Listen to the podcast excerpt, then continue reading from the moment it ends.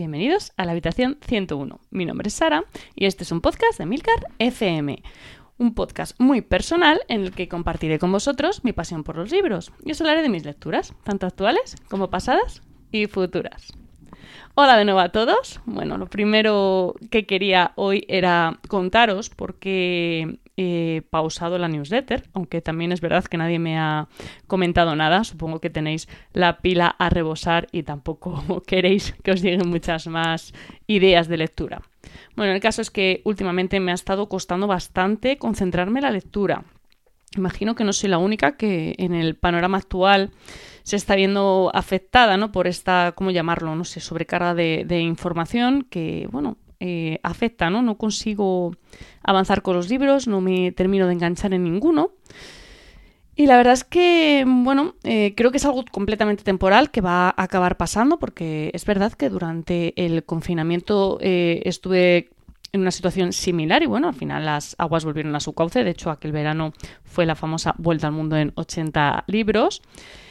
Y ahora, pues bueno, tengo varios libros a medias, uno que estoy terminando, eh, pero no sé, en general me siento un poco apática, ¿no? Para lo que yo suelo ser con el eh, tema de la lectura.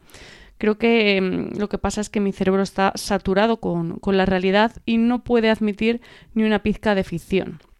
Así que bueno, de momento y hasta que, tenga algo que contaros, pues no va a haber newsletter. Eh, para el podcast sí que tengo algunas ideas pendientes. Y bueno, realmente creo que, las aguas volverán a su cauce antes de que esto se agrave porque además creo que lo necesito, ¿no? Al final, una persona que, que, lee, ¿no? Que, tiene la lectura con forma de ocio, pues necesita evadirse de la realidad de, de, esta manera y bueno, yo creo que al final todo volverá a la normalidad. Por si acaso, cruzaremos los dedos. De momento, hoy os traigo un título que llegó arrasando a las librerías a principios de año. Algo bastante sorprendente porque su autora es una completa desconocida en nuestro país. Pero es que esta novela ya venía con cierta reputación de Estados Unidos, que es donde fue publicada originalmente. De hecho, eh, la mismísima Oprah fue una de las lectoras que dio publicidad a este título y bueno, como todo lo que lee Oprah, eh, se convirtió en un éxito inmediato. Os cuento un poco más porque la historia de esta novela es curiosa. Su autora es Virginia Feito, es una escritora española nacida en Madrid, que ha tenido una vida bastante internacional. Concretamente ha vivido en Londres, en París, en Nueva York, que es la ciudad en la que escribió y publicó esta historia y que además originalmente fue escrita en inglés. De hecho está traducido a nuestro idioma por Gemma Rovira. Virginia Feito es hija de un diplomático español y desde niña recibió una educación pues bastante privilegiada, ¿no? por decirlo de alguna manera, y bilingüe. Tuvo acceso a las altas esferas sociales, algo que se nota mucho leyendo la novela.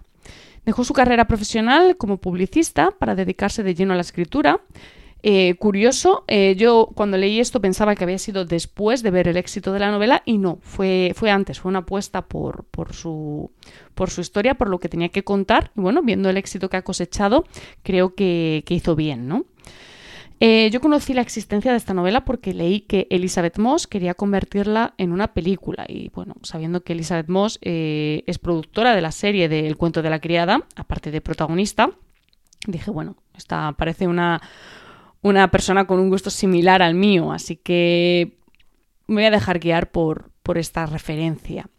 Y bueno, también por el hecho de que la historia y la historia tanto que cuenta la novela como la historia que detrás de la novela me resultaban bastante curiosas y bueno, quise, quise leerlo. Pero imagino que lo que queréis saber realmente, lo que os interesa, es sobre qué trata la señora March.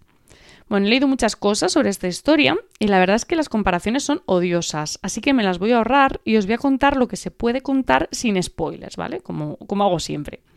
La historia empieza con la señora March, de la que no vamos a saber nada, ni el nombre de pila, que bueno, eso se, sabe al final, pero al principio no tienes ni idea.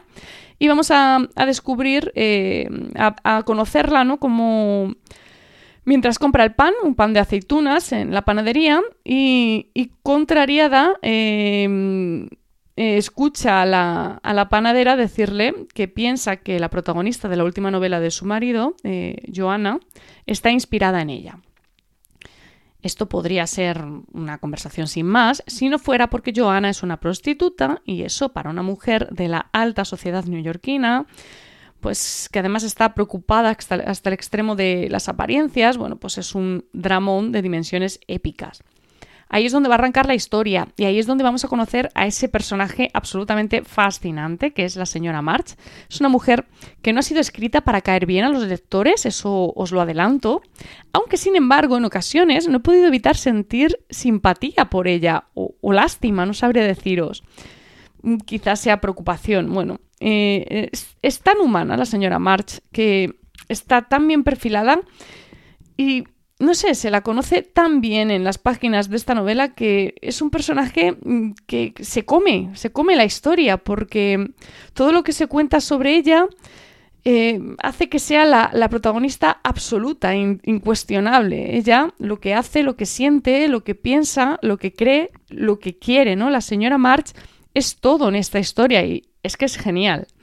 Los secundarios van a estar ahí, claro, y van a ir apareciendo a lo largo de, todo el relato, unos de una manera más recurrente que otros. Pero este libro, a ver cómo lo explico, en este libro la historia no transcurre alrededor de la señora March, la historia real que aquí se cuenta va a transcurrir dentro, dentro de su cabeza.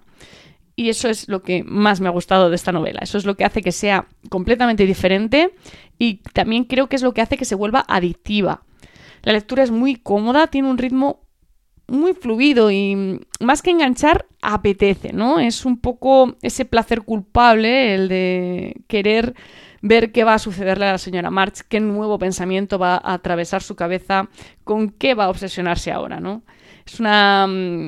No sé, es, es, fascinante. Una de las cosas que a mí más curiosa me ha parecido de esta historia es que durante toda la lectura yo tuve la sensación de que la acción transcurría en otra época. De hecho, en mi cabeza estaban en los años 50, me la imaginaba con los vestidos de, vuelo, eh, los peinados, bueno, me lo imaginaba totalmente así. Pero lo cierto es que hay detalles muy puntuales que te van a llevar a pensar que quizás la acción está transcurriendo en, bueno, hoy día, ¿no? En estos momentos. Virginia Feito no lo deja claro, no lo dice en ningún momento. Y bueno, de esa manera la novela pasa a gozar de cierta atemporalidad, ¿no? Que a mí personalmente me parece un acierto rotundo por parte de, de la escritora y no es el único que hay. Pero bueno, he prometido que no, no os iba a hacer spoilers, así que dejo que lo descubráis vosotros. Yo por mi parte, pues estoy deseando, deseando ver a Elizabeth Moss en el papel de la señora March. Creo que podría abordarlo. Y la verdad es que se me ocurren pocas actrices que, que pudieran hacer esto mm, mejor, ¿no? Creo que es completamente apropiada para este personaje. Sin ser yo muy amiga de las adaptaciones de libros que me han gustado, creo personalmente que este podría estar bastante bien. Y bueno, esto ha sido todo por hoy. Eh, muchísimas gracias por el tiempo que habéis dedicado a escucharme. Eh, ya sabéis que tenéis todos los medios de contacto y toda la información de enlaces en este capítulo en emilcar.fm barra habitación 101. Si os apetece charlar un rato sobre libros, si también estáis como yo en un momento de, de crisis lectora, si me podéis recomendar algún libro que os haya enganchado tanto que se os haya olvidado todo lo que sale en las noticias, bueno, pues eh, ya sabéis dónde encontrarme y os espero en nuestro canal de Telegram, t.me barra habitación 101. Leed mucho y recordad, nos encontraremos en el lugar donde no hay oscuridad.